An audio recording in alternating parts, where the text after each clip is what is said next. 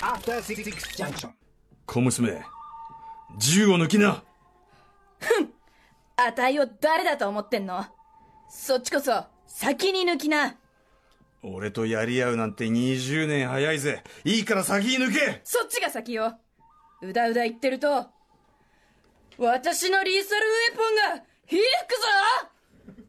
という不毛な争いはこのぐらいにしてという名の茶番はこのぐらいにして最近茶番多めなんですけど オープニング。え昨日エアガンのスポーツシューティングの特集をやったばかりだし何よりここに思う存分銃をぶっ放せる世界最高のゲームがあるわけですから。ということで今夜の特集はこちら。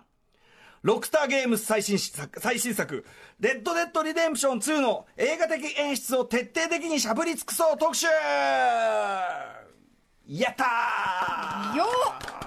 お疲れ様でございました。世界をこれがゲームだ。ということで先月26日に発売されその後3日間であっという間に売り上げ800億円突破。それまでの記録を持っていた2013年のグランドセフトオート5をしのぐ。でもやっぱり同じくロックスター社ですね。そうですね。ええグランドセフトオート5をしのぐ世界のあらゆるエンターテインメントの中で最も売れたコンテンツとしての世界新記録を樹立したモンスターソフト、えー RDR2 ことレッドデッドリデンプション2の特集でございます。このゲームの今回は特に、えー映画的演出の、えー深み極みについて、えースポットを当ててそしてその演出を通じてこのゲームが伝えるメッセージについて時間いっぱい語っていきたいと思いますお相手は映画とゲームに詳しいライター多田投資さんですいらっしゃいませよろしくお願いします。はい、ということで、多田さん、まあ、えっと、ウィークエンドシャッフル時代から大変お世話になっておりますが、アトロクは初登場。ね。すいません。お待ちしておりました。よろしくお願いしますはい。えー、といったあたりで改めて多田さんのご紹介、リーサ・ルーナポンさんからお願いします。はい、多田投資さんは映画雑誌、映画秘宝などでコラムを執筆されているライターです。ロフト、グループのライブハウスなどでこの番組ではおなじみロ。フトグループね。ごロフ。失礼しました、はいロフトグループのライブハウスなどでこの番組ではおなじみ高橋良樹さんや寺澤ホークさんと定期的にイベントを開催されていますまたウィークエンドシャッフル時代にはロックスターゲームズのグランドセフトオート5やベストテレビゲームについてお話しいただきましたはい。えー、といったあたりで満を持してのというかね、まさにこのタイミング。いやーね、もうあれですよ、この番組でよく言われることで言うと、なんで呼んだんですかっていう。はい。えー、な、えー、どういうこと？あー、そうか、そうかってい、うあ、そうか。今、プレイがねレッドデッドリデンプション2の世界にできるだけもう時間をかけて浸りたいのに、そうそうそうそう。すっげえいいとこなんですよ。今 じゃあちょっと大急ぎでやっていただきたいと思います。ということで本日は3部構成で話を進めてまいります。まずはパート1。レッドデッドリデンプション2の基礎知識はい。ということで、あのもちろんこれからね、お話、あの序盤のところ、ちょっと知ってる方はもう言わずもがなのこととか、あと、ウィークエンドシャッフル時代からね、お聞きの方は、またこの話してるよって思うかもしれませんけど、やはりアフターシックスジャンクション、改めて、もう超ビギナーの方、中にはゲームやらないよっていう人もいます,、い、ますからね、えー基本的なことをおさらいしておきましょう。まず、えーその、レッドデッドリデンプション2を出している、ロックスターゲームズという、この会社の話からまず、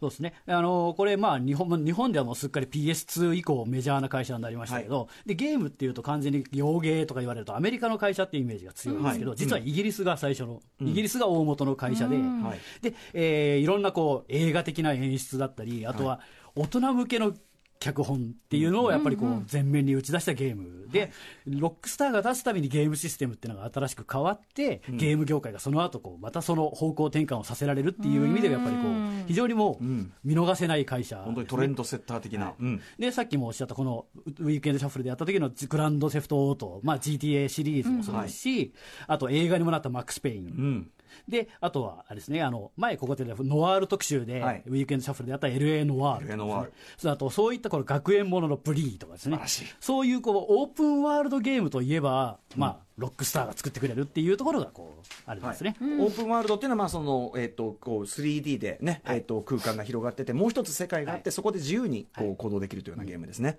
はい。えーで会社としてその、まあ、今、オープンワールドのゲームはでもね、他にも要するにフォロワーいっぱい出てきましたけど、えっとロックスター社のゲーム、どういう特徴があるでしょうか？まあ、とりあえずやっぱりその犯罪を犯す人たちが車に乗って GTA ですから、大自動車強盗っていう名前の意味なわけですけど、自動車に乗ると、その当時の時代のラジオが流れるっていうのが基本で、そのラジオがいちいちこう泣かせるっていう、まあ、歌丸さんが好きなね、あのサンアンドレアスだとずっとヒップホップがこう、はい。い、いところが流れたりっていうのがあり,、ありますし、そのために GTA3 っていうゲームが最初に出た時に、その儲けを全部次のバイスシティっていうやつに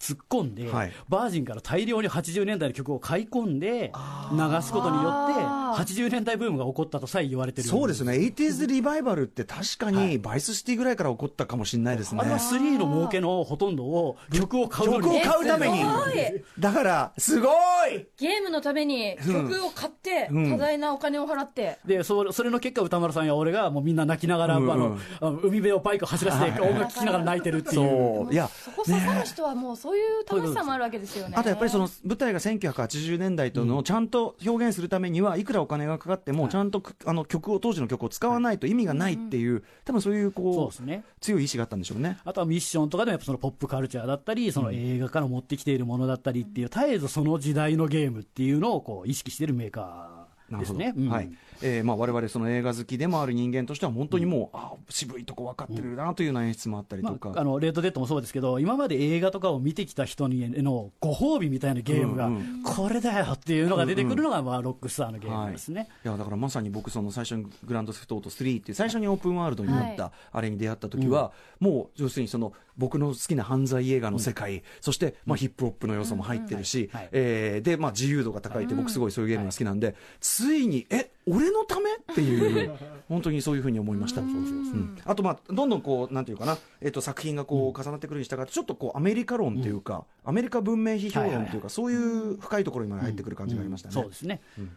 はい。はい。えーちなみにルーツ、ルーツっていうのはその、あまあ、あれですか？そうですね。あの、もともとレッドデッドレデンプションっていうゲームが8年前にあったわけですけど、その前にレッドデッドリボルバーっていうゲームがあって、はい。それはもともとはカプコンさんのゲームなんです。ええあロックスでターじゃなくて？カプコンのゲームをロックスターが共同でこう拾って完成させて開発したっていう。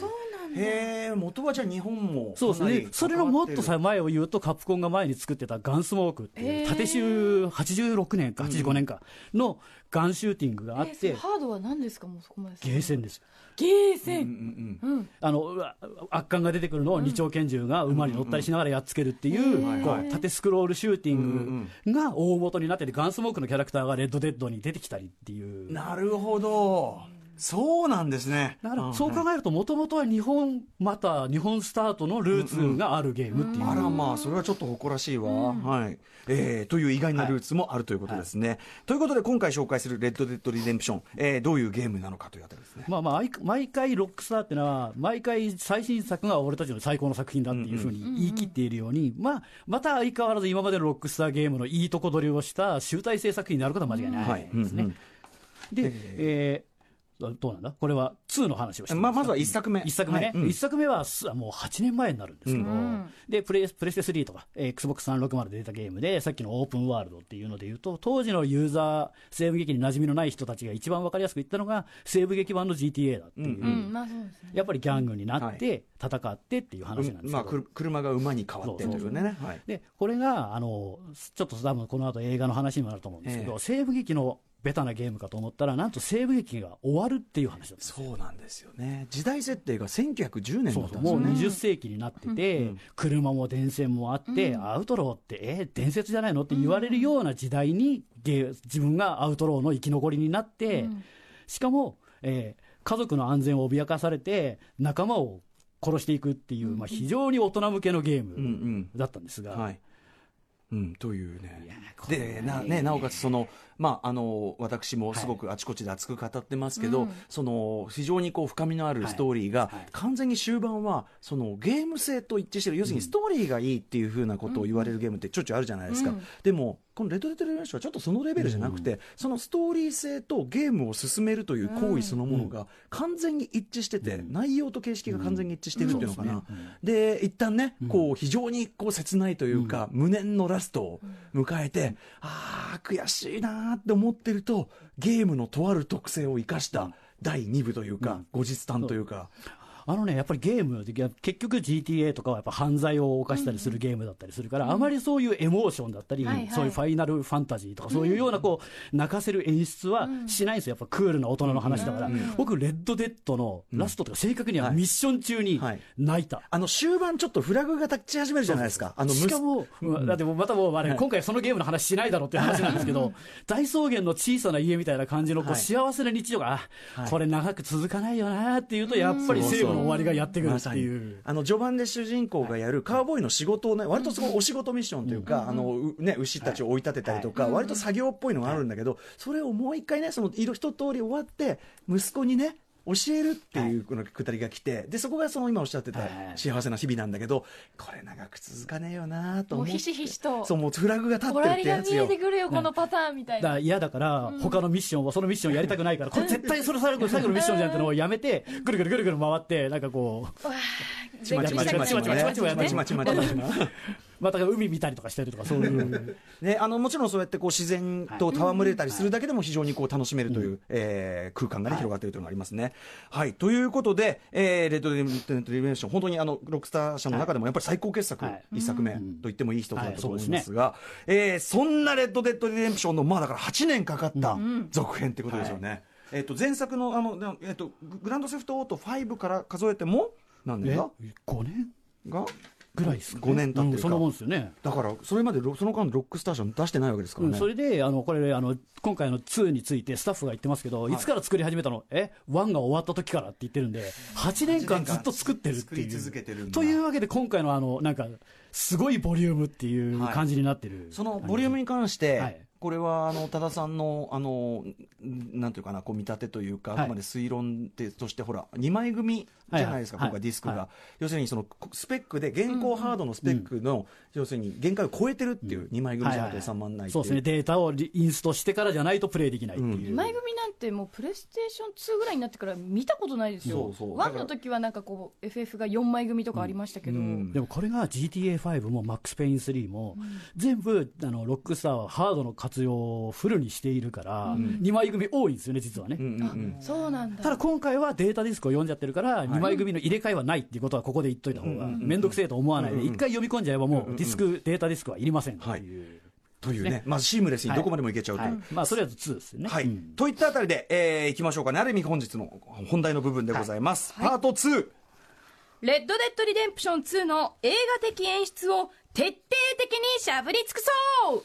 はい。ということでやはりあのこの番組映画好きの人もいっぱい聞いてますんで、まあ、ゲームに馴染みはないけど映画は好きというような方に、だってもったいないじゃないですかそういう人が。これはそうですよ。絶対に、そのなので、えー今回の「レッド・デッド・リデンプション2」の映画的側面に、はい。まあ、スポットを当てたお話をしていきたいと思います、えーまずどんな特徴があるでしょう今回は、これはあの PS4 と XBOX1 で出ているゲームなんですけど、システム的にはまあ同じような感じなんですけど、なんと今回はその前日談、1の前日談、プリクエルになっている状態で、10年前、まだギリギリ19世紀の1899年っていう話になっててうんうんうんうん、でさっき言った1では、よの昔の仲間を狩って狩ることになるっていう話言って言いましたけど、その昔の仲間たちのまだ組んでいた頃の時代を描いているいう。ねえだから1作目のストーリーを踏まえると、もうこんもう全然序盤からエモいっすよねいやもうもうダメ。もう登場人物出てきたってだけでなく、もう。後にああここが殺し合うのかっていうのがあるからっていうね。しかも、まあちょっとあれなんですけど、要するに1の時は、そのアウトローっていうのがほとんどその、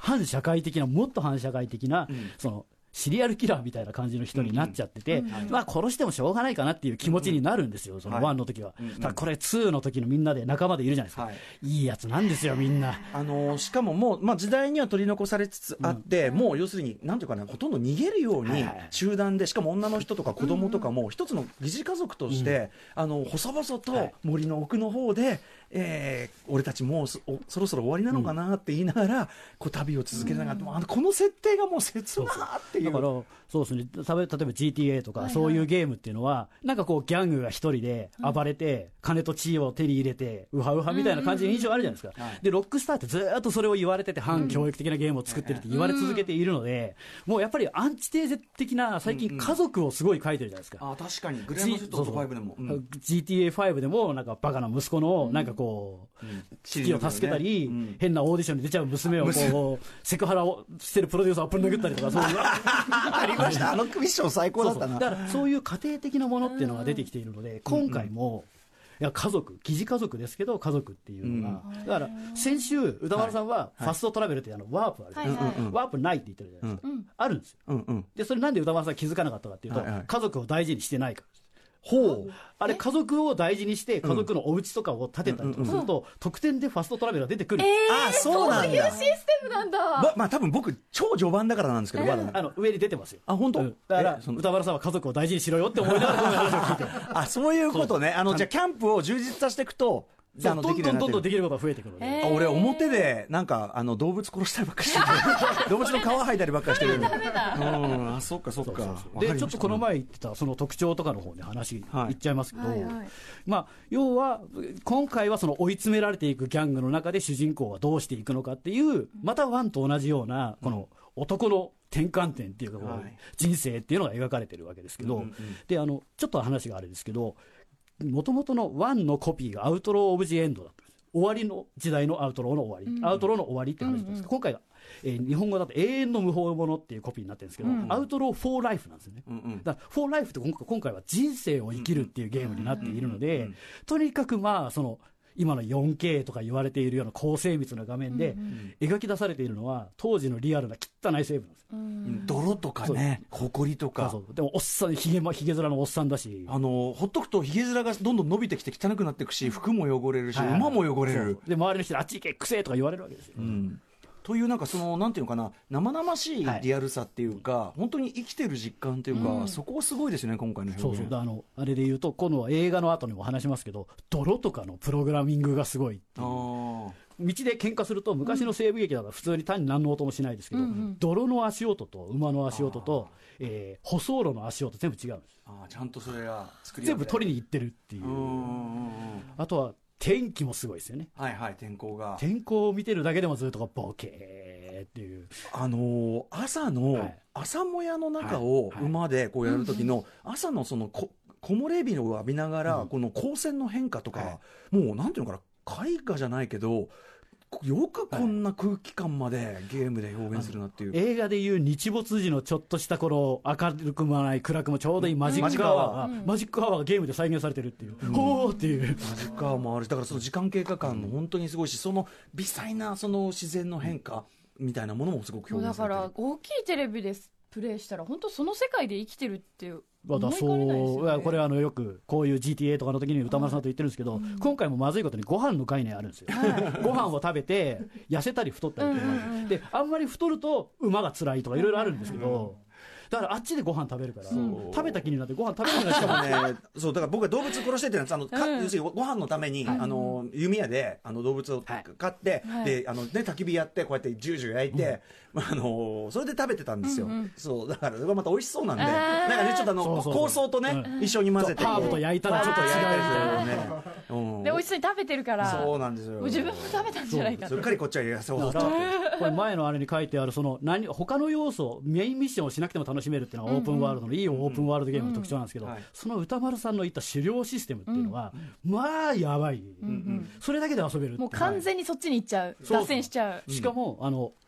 ポケモン GO 的な、はいはい。なんとかのウサギを探せみたいなのも多いしまあ、まあ殺すんですコレクションみたいになるんですか、そうそう。しかも珍しい動物もいたりみたいな、い。や伝説がいるんです伝説？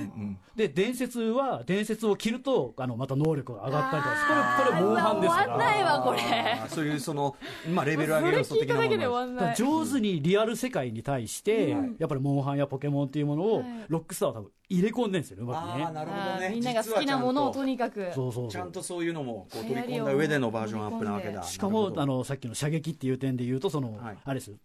リスを巨大なライフルで撃ったら、リスいなくなっちゃうじゃないですか。あの吹っ飛んじゃうから、うん。だから小さい銃でうまくあのデッドアイっていう能力を使って、あの射出口を考えていい方向で銃を撃たなきゃいけないっていう。あのーそこまで？皮とかを採取するときにやっぱり汚れちゃってると、良質な皮じゃないと価値が下がっちゃうので、だからまあできれば弓矢でその最小の部分をいってっていうのをやりたいっていそう完璧な革っていうのを作んないと伝説が手に入らないとかいろいろあるんですうん。かと思えば僕つあのついあのさっきというかあの、やったミッションだと、はい。あの豚小屋のうんちをあ。の掃除させられましたけど、ああれは後に出てくるあれですよね。映画的演出ですよね、あれまんまね、うそういうのも出てきたりとかね、あと結構でも結構そのなんていうのかな、楽できないっていうか少なくとも序盤は、はい。やっぱそういうあえてそのシステムになってますか？あのあれですレベル上げれば楽ですよ。なるほどなるほど。めちゃくちゃになっていけばいいんだ、なるほど。全部やっぱりそういうその薬草を使うとか要素、普通あの GTA とかやる人ってそういうこうなんか薬草を配合してみたいな RPG 的なの苦手じゃないですか、えー、めんどくせえみたいな感じになるんですけど、必要なので、覚えるっていうだんだん覚えていくっていう感じがあります。よなんかでも僕は同時に、その、なんていうかな、あんまり、あんまりその、なんていうか、超人化しすぎないっていうか、感じが、その自分のプレーとか、例えば馬とかも、あの、じゃ、変な風に扱ってるとダメになっちゃうじゃないですか。なりますね。だからやっぱちゃんと可愛がんなきゃいけないし、っていうので、なんか物語の中にあるもの全体に対する愛着そうそうそうこう、愛着がしっかり湧くような、こう、システムになってるなと思って。それがやっぱりゲーム的な非現実感、これゲームだからしょうがないよねっていうのを徹底的に排してるっていうところがある。で、これがあの、銃のシステムなんですけど、普通銃っていうとみんなドラえもんみたいな4次元ポケットで銃山ほど持ってるじゃないですか。そうですねあれ実際にはありえないでしょあ。りえないですよね。というわけで今回は、人間の手に持てるものしか装備は持てないっていうシステムになっているので、装備を変えるときは、一旦馬に戻って、はい。馬の蔵で引き出さなきゃいけない。という不便さがね、そう。相手の。今までの百歩みたいな感じのゲームでやっていくと、あ忘れた、蜂の巣っていうことがあり得る。えーじゃあも持ててどれぐらいなんですか？背中に刺し刺したりとかできるまあ、長物ライフル2本ぐらいは、二丁二丁うん二本ぐらいは背負えて、で、ピストルと、うん、あと、まあ、い動物使うときは弓矢とかね、持ってくる。だもう、あの、あれです、油断してるとほぼ素手で敵のギャングに殴り込みみたいなことになっちゃうので、でもこれ実際はそういう感じじゃないですかね。うん、その打ち合いになった時の、あのやっぱちょっとしたシビアさ、もちろんゲーム的にバランス取れてて、あんまり難しい場合はちょっと調整してくれるけど、あの結構早打ちの,、あのファストドローで対決とか、結構シビアじゃないですか。うん、だから、あこれでも、で、勝った時はやっぱ快感なんですよ、やったーってやっぱなるから。はい、よくできているという感じでございます。さあ、といったあたりで、まあ、僕まだ序盤なんで、ははいい、えぜひちょっと多田さんにね、あの、ここからの深みの話も伺いたいんですが、えーということで、映画的要素という、ははい。い、あのー一作目はやっぱやった時は、あ許されざる者っぽいなと思うんですね、はい。要するにすでに引退したギャングが、あの過去の自分の、ん。まあ、その影みたいなものに、悪行とかに向き合わざるを得なくなるっていう、思ったんですけど今回まあそのギャング団チームっていうところで僕はそのまだそういう雰囲気のところまでは達してないけどあじゃあワイルドマンチなのかなとか。そうだから歌丸さんがワイルドマンチって言った時に時代が違うよって思ったんですけど、ワイルドマンチでも20世紀に突入している話かと思ったんですけど、はい。あのごめんなさいワイルドマンチでした。っていうか正確に言うと北京パー。うんうんあのはい。あの何かというとえそれが単にそのゲームの元ネタになってるとかだけじゃなくて、はいはい。システムがもう北京パーなんですシステムが北京パー。あの銃を撃った時に最後の一人の時に弾丸のショットになって弾が当たる人っていうのが映ったりリプレイされたりするじゃないですか。あのリプレイって普通キルカメラって言って最後の一人っていうのが多かったんです、今回はそれをずらしてて、はい。その辺のどうでもいい人がいきなりキルカメラになるんですよ。しかもいいショットばっかじゃないんですよ、変なとこに当たってもなんで？うんうんいいキルカメラになるんですよ、でそれはなんでかっていうとそのさっき言ったワイルドバンチーを取ったサムペキンパーっていう人は、スローモーションで弾がはあの飛んできて当たってっていうスローモを延々取り続けるっていう技法を使ってるわけですけどあの変なカットインは明らかに北京パーですよ北京パーイズム、なるほど、あのサムペキンパーっていう人は、ちょっと映画的に補足説明しておくと、あのもう西部劇の黄金期とかが、もうはるかに終わった後に登場した、まあ、ある意味、最後の西部劇の巨匠みたいな人で、本当にまさにそういう終わりゆく西部、もう時代遅れになった男たち、現代劇描いても、やっぱり時代遅れになった男たちっていうのを描くような監督さんだからへー普通はい、ステージクリアっていう時に、その最後のキルカメラになるのが普通なんですけど、それをあえてずらすっていうのは、絶対意図的に北京パーにしようとしてるっていう。でそのワイルドパンチっていう映画ではそういう描写が？で、北京パーの映画は全部。全部。スローモーション、うん。全部そういうスローモーションとか出てきます、ね、しかもどうでもいいやつが馬で転ぶシーンとかも永遠撮ったりとかしてるっていう。彼にしか撮れないっていう感じですね。で、さっき、あの、許されざるものっていうふうにおっしゃってましたけど、まあ、基本的には許されざるものは、泥んこ、その、あの、道の泥の状況っていう、イーストウッドが泥まみれになるシーンとかもそうですし、はい。あと、西部で言われているならず者が、実は、本当は腰抜けだったとかですね、そういう、こう、実はミッションみたいなのが、本当は違ったんだみたいな、許されざるものっていうのは実は、結構西部、西部、ここが嫌だよねっていう話をこう突き詰めたような話なので、あのーその伝説、俺を伝説として語りつく、伝えろっつって、ジャーナリストをね、はいはい。連れて歩かしてたりとか、そういうイズムとかね、そうそう、だからそういう、やっぱり作られた西部とリアルっていうものを描いている点では、許されざるものとワイルドバンチは絶対見た方がいい。なるほど、やっぱり。あと、あのーなんかその、一緒に生活していはい。る女の人たちが、はいはその一緒に街連れてってよと。で、まあ、要するに、まあ、その、そういうアルトローのね、まあ、女性たちだから、まあ、こう、売春的なことをして稼ぐからっていうんだけど、それでやっぱちょっと、彼女たちに乱暴する男たちが出てきて、そうですね。それに仕返しするとかもやっぱ許されたらものっぽい感じありますよね。そうですね。うんあとは、まあ、細かいところにだんだんなってきますけど、基本的には、マカロニウエスタンは全部って言っていいですね。うんうん。マカロニウエスタン全部、まあ、影響にあるでしょっていう、基本的に、その、まあ、後でも話しますけど、普通は正義の保安官が悪役をやっつけるっていう西部劇を、悪役が悪役と戦ったっていいじゃんっていうふうにしたのがマカロニウエスタンだっていうふうに大まかに説明すると、うんうんうんうん。レッドデッドからずーっとロックスターは、それこそ GTA だってそういうゲーム。はいはい小悪が大悪をやっつけるっていう話ばっかりなんで。はいはいはい確かに確かに。それを作ったのは、まあ、マカロニウエスタンの影響はでかい。うんうん。で、マカロあと、ニウエスタン。マカロニウエスタンというのはね、はい。イタリア製西部劇です、あだからあとあ西部劇っていうのはアメリカはい。で作られたものだけど、それをイタリア人の、えー監督がイタリアで、えー作って、よりこうバイオレンス描写が激しかったりとか、でもイースト、クルント・イーストって人は後にアメリカ映画を代表する人になりますけど、もともとはそのマカロニウエスタンで成功した人なんあです。そうなんですか、だから、あの、こっちの西部劇より、そのなんか、見せ場は、こう銃撃戦とか拷問とかそういうのが多いっていう。へ感じですね。だから、うん、やっぱ今のその我々のこう感覚によより近いのはやっぱりマカロニウエスタンの方だったりしでますね。あの西部っていうと荒野砂漠とかをイメージするじゃないですか、ね。今回は雪山が出てくるんですよ。最初とかすんごい寒いところから始まりますよね。お西部劇なのにいきなりオープニング雪山で寒いよって言ってるっていうオープニングから始まるんですけど、マカロニウエスタンって実は雪を扱った映画が結構多くて、それはなんでかっていうとイタリアで撮ってなくてアルメリアとかそういうこうはあ。そういうピレネーとかそういう方で撮ってるから、んうんうん。雪降っちゃった、いやいやもう時間ないから撮っちゃえっていうような映画も結構あるんですね。なるほど、でそれの中に出てくる「殺しが静かにやってくる」っていう映画が、それがあのジャンルイ・トランティアンの,、あの声が出せないガンマンが雪山で戦うっていうゲームなんですけど、はい。これはかなり来てますね。はい、しかも、まあ、これ、殺しが静かにやってくるっていう映画は、もう、あの、なんていうか、バッドエンディング映画の代表格というか、本当に後味が悪いっていう。であとはもうそういうので細かいことで言うとあの仲間に出てくるこう、まあ、大体戦うあの盗みをするとクールじゃなくて大体皆殺しにしちゃうマイカって出てきますけど、うんうんうん。あいつの造形は完全にクラウスキンスキー。ね。あ真っ赤殺しが静かにやってくるの悪役でね。ドドイツ人でその悪役といえばもう大体こうナイフ舐めてヒヒヒみたいな感じのイメージを世界的に作った名優ですけど、変態感というそうそうそう。あとあの銃的に、はい。あの僕この間対決してその銃取りましたけど、まあモーゼルとか出てきたりね、はいね。あのまんまですよね。そう西部劇なんだけどリボルバーじゃなくてオートマチック、前だとボーチャードピストルとか出てましたけど、今回モモーゼル早速彫刻入りモーゼルを手に入れて、やったーなんつって。宇多丸さんがいかにメインミッションをやらずに横ばっかやってるかが分かる そうあのあのおお尋ね者を倒して、ま、回ってたっていうね、あだからそうですね。銃っていう話で言うと、はい。あの銃の演ミシなんていうの銃の演出っていうのはとにかくすごくて普通銃っていうとフルオートでバーって撃つか、バンバンバンって撃つかじゃないですか、この頃の西部劇の銃っていうのはバンバンバンって撃てないんですよ、多くが、一回こう撃ったらガチャってやってっていうのがボタンを押すとガチャが入るんですよ。うん、あちゃんとそのそうか。あのリシングルアクションリボルバーこうはい。一回起こして撃たなきゃいけないタイプの,、はい。あの古いタイプの銃なんですけど、はい。その操作感っていうのを表現してるそうですね、あのライフルだったらレピーターっていう、あのターミネーター2で使ってますけど、はい。ここをこうガチャ。下のレバーをガチャってしこうて、もう一回入れるっていうのを、この間があるんですよ。うんうんうんうん練習できない。簡単に連射はできない。あのそのためにあのデッドアイっていう狙い撃ちする機能であれば、そのファニングっていう、その、し撃鉄を何度もこう叩いて連射するっていう方法はあるんですけど、まあ映画でよくできてるねパンパンパンパンパンって、はい。まあそんなんでね実現実でそんなんでなかなか当てられるもんじゃないと思いますけど、まあ、うんだから作り込みとして異常なのは、そういう銃を場所でよっても違うんですよ。うんうん。あのね、あれです。山で銃撃ちました、山で銃いやどうだろう。山で銃撃つとうんうん。小玉するんですよ。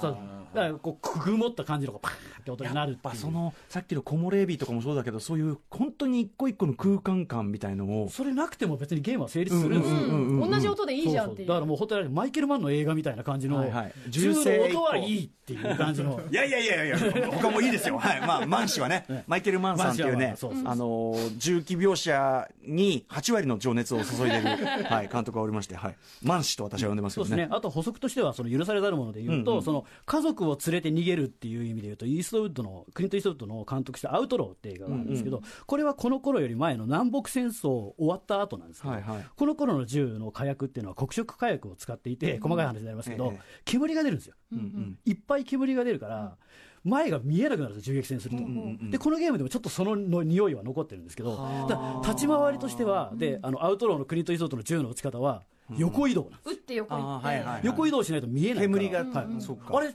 こう仮みたいに歩いて撃ちまくるっていう、実はこれ、レッドデッド2でも立ち回りに使えるっていう、縦じゃなくてだからそうかあのえ映画の動きであのその方がプレーとしても有利っていそうそう、だゲームの勉強にもなる。そしてやっぱイーストウッドはその辺分かって演出してますね。そうですね。さすがだな、やっぱな。あと、あのーちょっとワイルドマンチ型ではあるけど、あの、ロングライダースって。そうですね、やっぱりそのダスターコートっていう、その西部劇って言ったら、実はコートを着て、埃よけをつけて、馬に乗っているんだっていう、西部劇っていうと、馬にあまり乗ってるというよりも、道で戦ってるっていうイメージが強いじゃないですか、やっぱ馬に乗っているっていうことと、そのコートを着ている男たちっていうイメージの美しさっていうのは、ロングライダース、あのジェシー・ジェームスの暗殺の元になってる、ジェシー・ジェームスっていう無双無法者たちの話ですけど。うん最近ね、ブルーレイが、そうですね。ああの綺麗なのが出ましたからね、ぜひね、こちらもご覧ください。だから、これ、映画の話いろいろしてますけど、あのゲームでも映画でも、あの引用下手な映画ってあるじゃないですか、はい、こっからここで、はい。あのオマージュを捧げます、はいはい。終わりますみたいな映画が多いじゃないですか、うんうんはいはい。下手なプラモみたいな感じにこうバリが見えてるみたいなのが多いですけど、バリが見えてる。ロックスターは本当にそれが上手で、はい。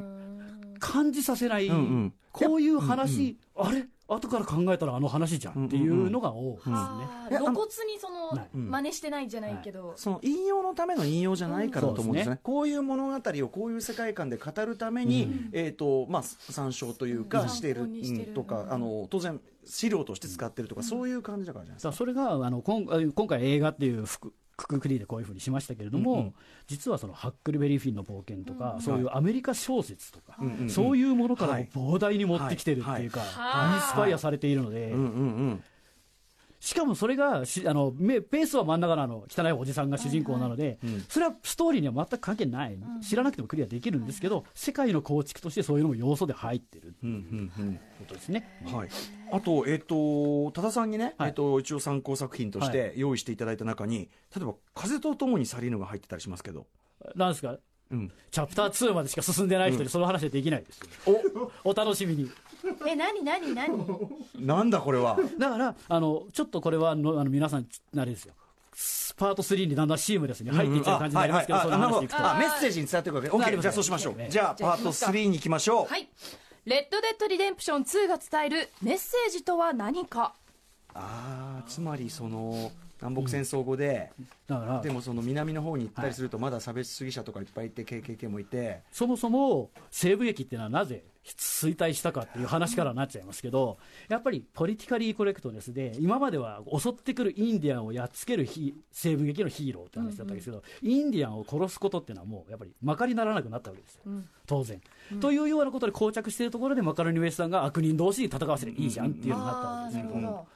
で、レッド・デッド・リデンプションっていうのは、ワンもマカロニウエスタンバリバリの内容なわけですけど、はい。で今回、実はその、最近もあれですよ、マグニフィセント・セブンとか、い。ろいろ西部劇がちょろちょろっと作られてますけど、ええうんうん。映画としてブームにはなってないわけです。うんうんでそれはやっぱりポリティカリーコレクトを気にしてるからってことなんですけど、今回は実はロックスターはその辺もものすごい内容になっていて、うん。あのこの当時って実は西部の現実っていう点においては実は白人がいっぱいいてカウボーイが馬を追っているっていうイメージが強いじゃないですか、はい。ね。実は過酷な労働をしていたり鉄道敷設に使われているのは、黒人と後から来た中国人はい。がほとんど鉄道を吹かされてるわけ、はい。引かされてるわけ、うん。今日まあ、労働させられて、うん。当然差別されてるわけです、うん。でその様子が描かれてるわけです。出てくるんだ。つまり、その、あの、まさにね、えっと、ジャンゴ、えっと、そうですね。つながれざるもの、あの、えっと、タランティーノのやつね。はい。しかもこの頃はタランティーノの頃ないしは風ともにされるの頃はプランテーションで国あの南北戦争っていうのがありましたけど、はい。もっと後のもうこれそろそろ荒野でもないよねって言ってるのに、うん。はい。まだ人種差別が続いてるわけですはい。しかもこれがちょっと放送できないような内容なんですよ。ここまでやるかって、もちろんロックスターってのは全てそういうものをコメディにしてるから、ええあの楽しいやつはいるんですよ、あのあの炎の十字架作ろうと思ったら自分のローブに引火しちゃう KKK とかいろいろ出てくるんですけど、やっぱ出てくんだ、KKK。わーみたいな。へあそれはあれだ歌丸さんはほっつき歩きが足りない。はい。はい。なるほど。夜うろうろすると言います。えそれはストメインストーリーに関わって関係ありません。関係ないとこで。だけど、でも主人公ね確か。そうですね、うん。アーサーさんは、ごめんなさい。主人公アーサーさんは、あれですよね、えっと、根血っていう設定じゃありませんでしたっけ？アーサーは違うアーサはずです、ね、ー違ったっけ？あれ？だなんか誰かその根血みたはいはいい、な。だから、その辺ので言うと、そのタブーとしては、ネイティブアメリカンっていうものはやっぱりアメリカ人が追い立ててしまったものだから、西部劇では結構アンタッチャブルなもので、ダンス・ウィズ・ウルブスみたいにそれだけを描いてるんだったら扱ってもいいわけですけど、うんうんうんうん。ワンの時にギャングの中に敵のギャングにインディアン、あインディアンって言い方あれですがアメリカ俺自分で言ってるんですけど、ネイティブアメリカンがいるんですけど、はい。でその人がいいすごい印象的なセリフを言うんだけどこんな場所とか取り上げられて俺らギャングになるしかないじゃん、これ映画ではインディアンのギャングってなかなか扱ってないものなんですけど、今回さらにそれが話が進んでて、仲間に黒人とネイティブアメリカンのハーフが出てくるっていう、でもダブルで差別されてる。うんうんうんうん。うんうんというのとしかもそれをストーリーのメインではなく、世界を構築するためにこういう世界でしたっていうのを描くためにやっちゃうっていう、はいはい。どんだけオープンワールドなのかもすごいわかりますね、そうですね。それで。うんうんうんでホツキャルテと KKK はいるし、はいはい。でその舞台僕まだ全然その,、はい。そのマップもそれ広げきってないんですけど、お楽しみに。はい。その、南部の方に行ったらなんかあったりする。おお楽しみに。とりあえずあのあれですよ。今のアメリカの問題になってる白人至上主義みたいなことを言っているパンフレットを配ってるやつがいたんで、ずーっと話を聞いた後縄で縛って、はい。ワニのいる川に投げ込んでやったんですけど あのあのゲームって一般人にそういうことするとあれ、はいモラル下がるはずじゃないですか、はい。はい下がんなかったそういう仕掛けがバグかもしんないけどとりあえず下がんなかった。あいいんだとまあでもこれはすごいロックスターっぽいブラック、ねブラックジョークっていうかね、あると思いますけど。へえだからやっぱそのあのー先ほど頭の方に言ったかな？やっぱそのどんどんあのーロックスあのーグランドセフトオートシリーズとかもナンバリング化されるに従って、ちょっとやっぱアメリカ文明批評みたいな形になってきたけど、いよいよこれそういう深いところに。地図を見てもらうと分かるんですけど、ね。東側には大都市があって、うん。う北部には、えー雪があって、間にはこういう山間部、この牧草地帯みたいなのがあって、ええ南部には沼があって、うんうんうん。えーっていうふうなことって、これ、つまり、あれですね、ちっちゃくしたアメリカなんですよね。サイサイズを小さくしたアメリカ、はいなるほど、はいだアメリカ大全集になってるっていうのは間違いない。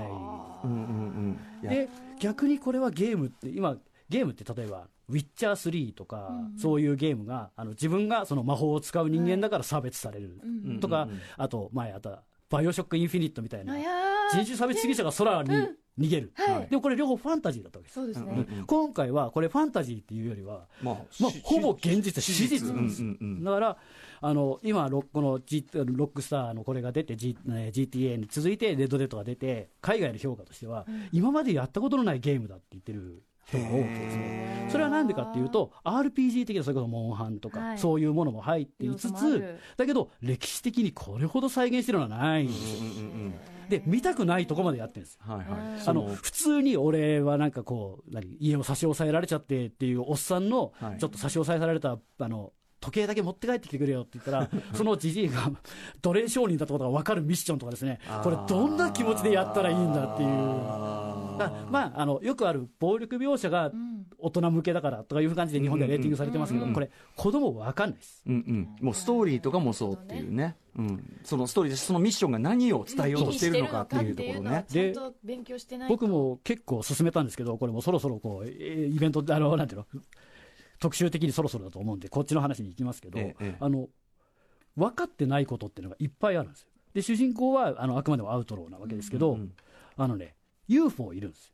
ほう。あと、えーシリアルキラーもうろうろしてるんですよ。ほうほうほう。であとそういう幽霊列車みたいな夜になると幽霊のこう透明な電車が走ったりとかもするんですよ。列車が走ったりするんですへーでそれについては特に説明されてない。え？だからお前らで探せっていうことえ答えがあるんですか？いや答えじゃなくてそれを見たければ自分で探せっていうことでこれ特にストーリー関係ないですよ。うんうん。あーミッションとかじゃなくて。に、超レアに出てくるんですか？そうそうそうだからそういうのが実際に散りばめられてるけど海外でも攻略本とか出てるけど、探してねって書いてある攻略本としてはあってはいけない教えてくれないっていう自分で探せよっていう。うんうんうん、まあだから現実のそういうわかんないけど都市伝説というか、それは実はその狩りについても実は例えば銃を使うんじゃなくて投げ縄だろうとかいろいろこういうの自分で工夫できるわけです。はあはあはあはあはあ。であれ歌丸さんあれ知ってます？ガンスピン知ってますうんうん。ガンスピンのやり方知っあガンてますスくるくるってこう回す、あじゃあわかんないです。あーじゃあこれ、これはネタバレにならないし、あのもし万がはい一プレイしてる人にとっても言ってもあれですけど、はい。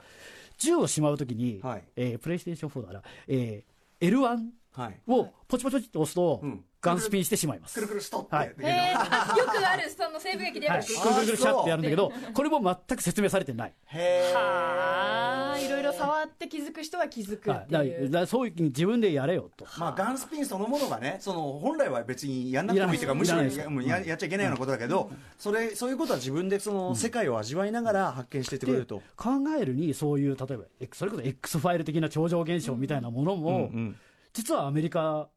って大好きでうんうん。でそういう人がいっぱいいたりシリアルキラーもいろいろバックをしてたりするっていう、ええ。アメリカってあの歴史の浅い国だから伝説大好きで都市伝説的なのもそうだし、さっき言った伝説のモンスターもそうだし、伝説のアウトローもそうだし、だからものすごい歴史的なんですけど、結構ファンタジーファンタジーと現実の中間にある世界っていう、だからやっぱこれを楽しめるのはやっぱり日頃映画を見てたりとかする人だったりすると、まあもうごちそうだらけ、うんうん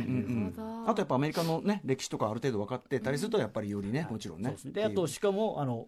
まあ、やったことのない人でいうとあのゲーム的にはロックオンされる敵に銃を向けると、かロックオンできるシステムなので、まあ、やったことない人でも、うん。まあ、敷居は低い、うんうんあの頭を狙いたいとかそういうやり込むんであればいろいろあれですけど、うん。うまくなる必要は出てきますけど、うん。まあ奥奥は深いというね。で難あの難易度設定とかうんもちゃんとあるんいやあのねあととアクションミッションはそのあんまり失敗が多い人は3回目ぐらいかな、3回目から飛ばす。飛ばしますかっていうのが出てきて、うん。まあ飛ばさ飛ばさないんだけど、そのさっきのモーゼル手に入れる戦いとかもう10回ぐらいしましたからね本当にね、だからやっぱりその伝説とかも含め、そのアメリカの今のその差別があったりとか、そういう政権の問題とかも含めて、さっきも言ったように、ロックスターってのは基本的にイギリスの会社がベースですので、うん。GTA5 が西海岸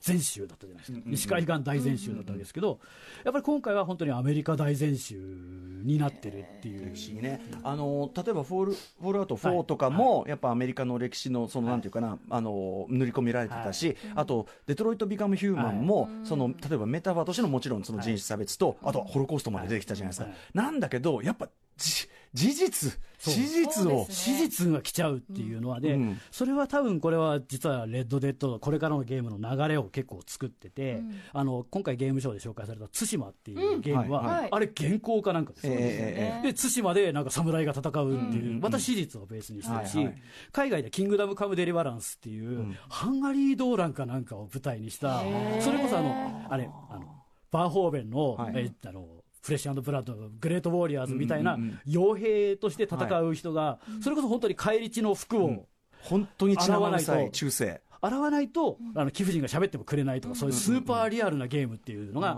結構マニアックなものが出てたりとかもしたんですけど、でも、レッドデッドっていうのは、世界で一番売れてるソフトなわけじゃないですか、んそれでここまでやってるっていうのは、でロックスターロックスターのゲームはいつでも他の会社のハードルを上げるって言いましたけど、今回のハードルはこれ、大変です。よ、これ、単なるオープンワールドだけじゃなくて、はい。RPG とかももう、これ、やっぱりなんか答え出さなきゃいけないっていう感じですよね。あとやっぱそのねそれこそ今日伊藤壮さんいらっしゃったからってのもあるけど、アメリカ文学的なさそういうこう流れもあるわけじゃないですか。あと大事なところとしては、まあ、やってないあれとしては、やっぱりその、何、いつ、何？終わるともしれない逃避行とか、そういうので言うと、やっぱりベースとして、アメリカンニューシネマっ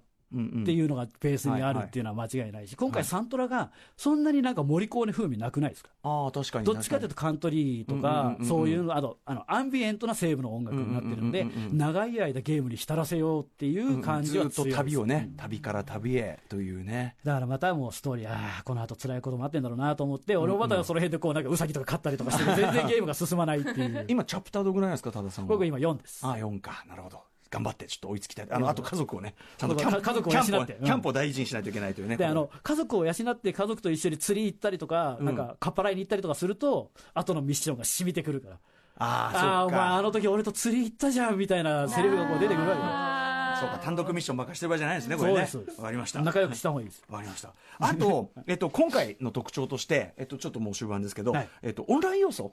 そうですね。さらに強化されてるという。まだ発表されてないんですけど、んうんうん。レッドデッド後から。オンラインが後に発表されるわけですけど、これがもう僕あのあれでレッドデッドレデンプションの1にもオンラインがあったんですけど、うんええ。あの近海強奪デスマッチっていう、ゴール地点に近海を運ぶっていうレースがあったんですけど、それだけもう死ぬほどやりまくって世界一一回取ったんですけど。おおすごい。だってもうさ世界中だって一番ね参加者多いようなそのあれだからもう荒くれ者っすね。れあのあれ許されざる者のウィリアム・マニーみたいにありとあらゆる悪いことをしてきたっていう。ゴールに潜んで金塊持ってきたやつをババーンって打って取るとか。うん。であのゲームにあの評価ってあるじゃない、悪評がつきまくって 悪名が轟きまくったんですけどあいつえぐいぞと。アカウントまるまるあいつやばいぞみたいな。やっぱりさっきのそのなんていうのファンタジー的な要素っていうことで言うと、ええ。あの単に戦って、あのよくあるゲーム e スポーツで使われるこうシューティングゲームっていうのは、戦ったら終わりっていうか、負けか勝ちかみたいな感じですけど、ウエスタンの場合はあ危ない敵にやられるって時に遠くから助けてくれるとか、そういう要素がやっぱりこう腹っぱ感が荒野荒野感が強いですよね、弱い人でも結構遊べるっていう感じがありますし。なるほど。だしこうギャング団ね仲間のそのチームの話だから、はまあ協力プレーとか、そういうのも楽しいでしょうしってのもあるかな、はい。ということで、えー皆さんね、まあ、いかにすごいゲームかという一辺はね分かっていただけたんじゃないでしょうか、ちょっとね私レッドデッドはそのプレイ動画しか見たことなくて触れてこなかったんですけど、うん。これ2やってから1やったらまたどうなんですかおねいいいいパス。あのねあの普通映画ってプリークエルっていうのははい。前作を超えないっていうのがパターンじゃないですか、うん。ええで今回は、えー超えてます。うんうん。あっさり超えてるんですけど、これがすごいのは1と2どっちから問題っていうのなんですけど、これがねどっちからやってもいいようにできてる。さっきのさっきのなんだっけ？両方両方両方になる。にね、うん近い話ですねどっちか。とだって話は前前日書なわけですもんね、はい。ってことは知らない人は2からやって1っていうのもそれを時系列で追っても、某宇宙対戦映画なんかに比べると全然いいと。時系列で言ったら、うん。一作目のラスト、ただでさえ一作目あれだったのに、うん。ずーっとこのさジョン・マーストンの人生歩んできて、うん。で最後にあれだったら、え泣き死にしいやもう本当ですよ。しゃくり上げます。ヒックヒックって言いますよ。死ぬんじゃないかしら、えでもそれでやってみてほしいな誰か、はい。はい、泣きすぎてもうなんか内臓が出るんじゃないかしら？ということで、まあ、ぜひですね、あの食わず嫌いせずにもしねあのしてる方いたらねお願いします。そして、えー来週にはですね恐ろしいこと先ほどちらりと言いましたが、フォールアウトの76というですね、はい。えーまあ、番外編的なやつがね出てしまうというこれはねあのアメリカのもうゲーム業界のミスです完全にね。どういうことになってるんだというね、えータイムスケジュールになっておりますがこちらはどうなっているのかというのは置いといて多田さんお知らせことなどありますか、あのまあ、先ほどご紹介いただいたように、まあ、いろいろこう、ね、ロフト系列も映画館とかでもイベントやったりとかしてるんですけど、近々でき最近決まったのでいうと、12月にあのナイト・オブ・ザ・リビング・デッドのえ50周年で、ノーマン・イングランドで映画秘宝にも書いているライターさんがあのピッツバーグとか行ってきたらしくへてー、それの報告会的なものをですね、なんと聖地に行って,、はい行ってその写真をロメロとかそのサビーニとかそういうのにあったりとかそういういろいろやっているものを写真を撮ったり動画があったりするものを報告会を、えー、とこれ大阪東京で開催するんですけど、はい。12, 12月2日が大阪のロフトプラスワンウエストでで4日がロフトプラスワンの方で、えー開催されると。普通に映画史研究的に、ね、でこれはあの、うん今年がちょうど50年だったんですけど来年ぐらいにこうゾンビでいろいろ動きがあったりすることのなんかあるんじゃないのっていうので、まあ、吉木さんとかそういう高橋吉木さんとかそういった方もこう、はい出るんじゃないかとで詳しくは、まあ、あの大阪のプラスワンウエストと、えーロフトプラスワンの方のこうはいホームページの方をご覧になっていただいて。はい。ございます。はい。ということで、えー、多田さん。改めてありがとうございました。素晴らしい解説でございました。以上、レッド・デッド・リデンプション2の映画的演出を徹底的にしゃぶりつくす特集でした。多田遠志さんにはちょっとまだ用事が残っているので、このままスタジオに残っていただきます。なぜでしょうか？Junction.